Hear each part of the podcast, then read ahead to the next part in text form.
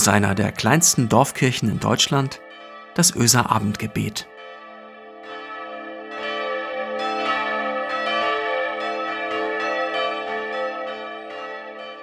Ein herzliches Willkommen zum Öser Abendgebet heute am Freitag, den 26. März 2021.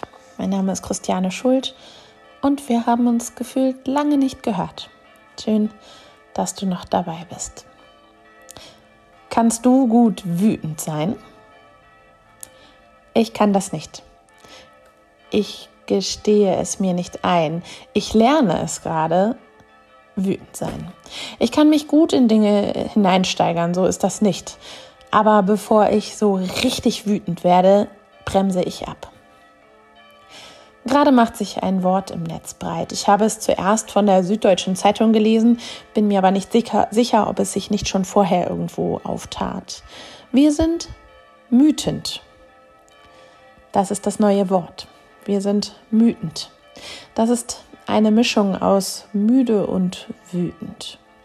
Müde über die Situation, müde übers Durchhalten, übers Verzichten, übers Aushalten, müde übers Sorgen und alles irgendwie schon hinkriegen. Müde übers Nicht-Jammern und uns geht's doch eigentlich trotz allem noch ganz schön gut. Ja, tut es.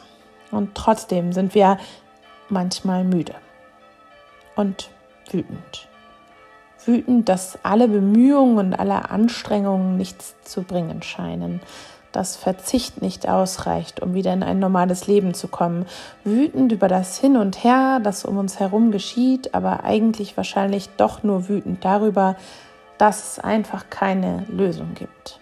Wütend darüber, dass Menschen um ihre finanzielle Existenz bangen müssen, wütend darüber, dass wir liebe Menschen verlieren oder in Krankenhäusern, Pflegeheimen nicht so begleiten und besuchen können, wie wir es eigentlich wollen und wie es wichtig und richtig wäre.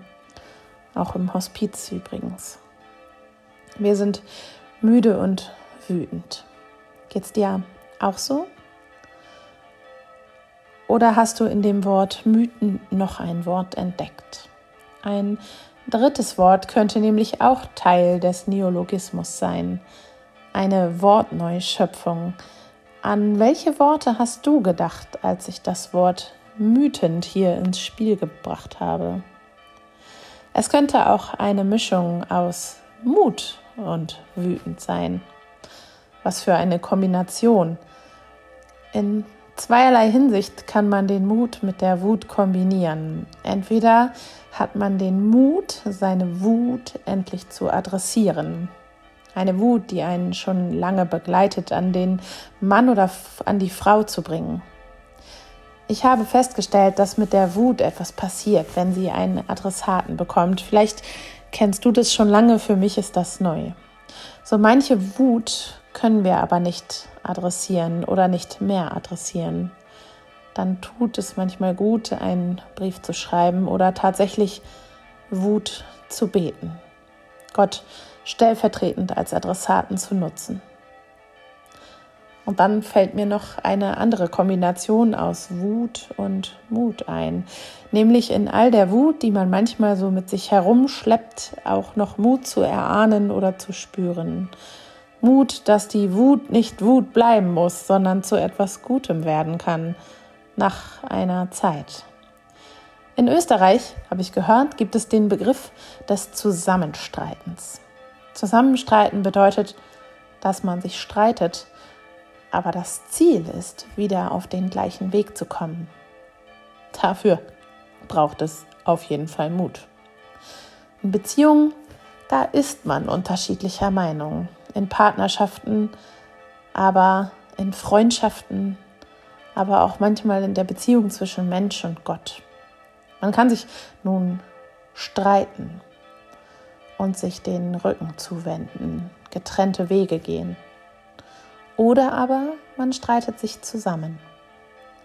Das ist nach meinem Verständnis dann keine Schwäche der Beziehung, sondern ein echtes Interesse aneinander und an dieser Beziehung. Ein echtes Interesse an einem weiteren Weg auch in Zukunft gemeinsam. Zusammenstreit heißt einen Weg suchen, der wieder zusammenführt. Ich glaube, dass Gott sich mit uns zusammenstreiten will. Immer wieder.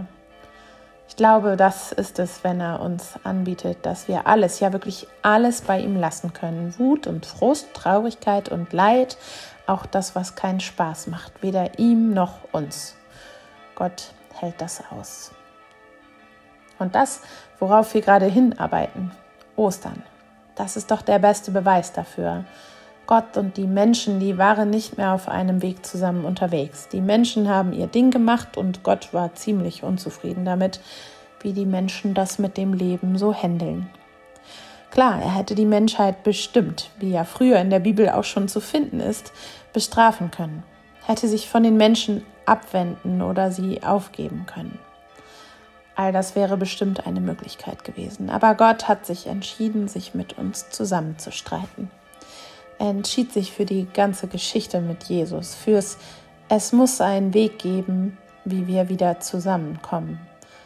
Aus echtem Interesse aneinander. Und weil die Menschen ihm so wichtig sind. So wichtig, dass es einen Weg geben musste, wieder auf den gleichen Weg zu kommen.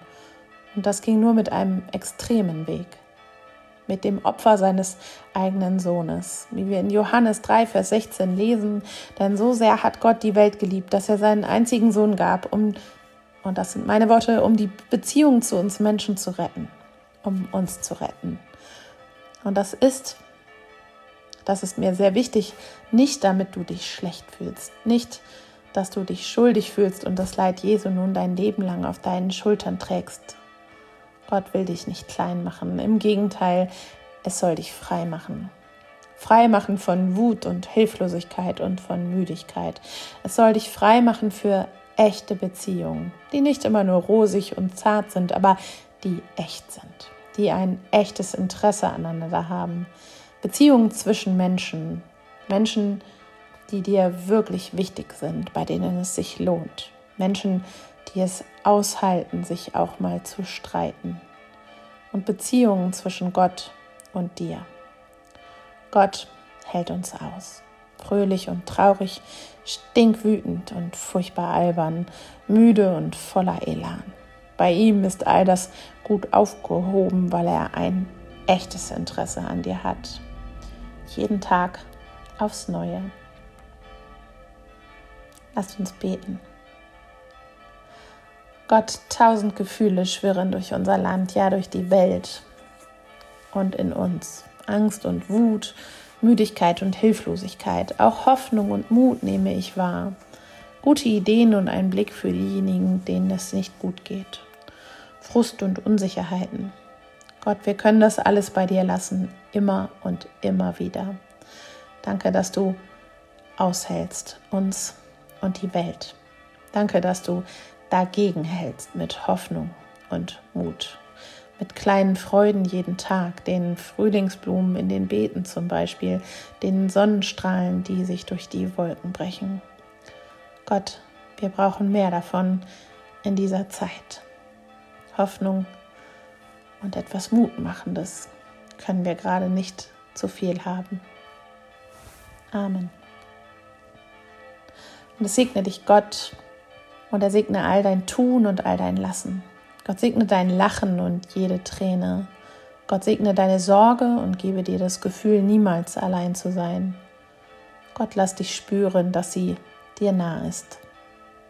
Amen.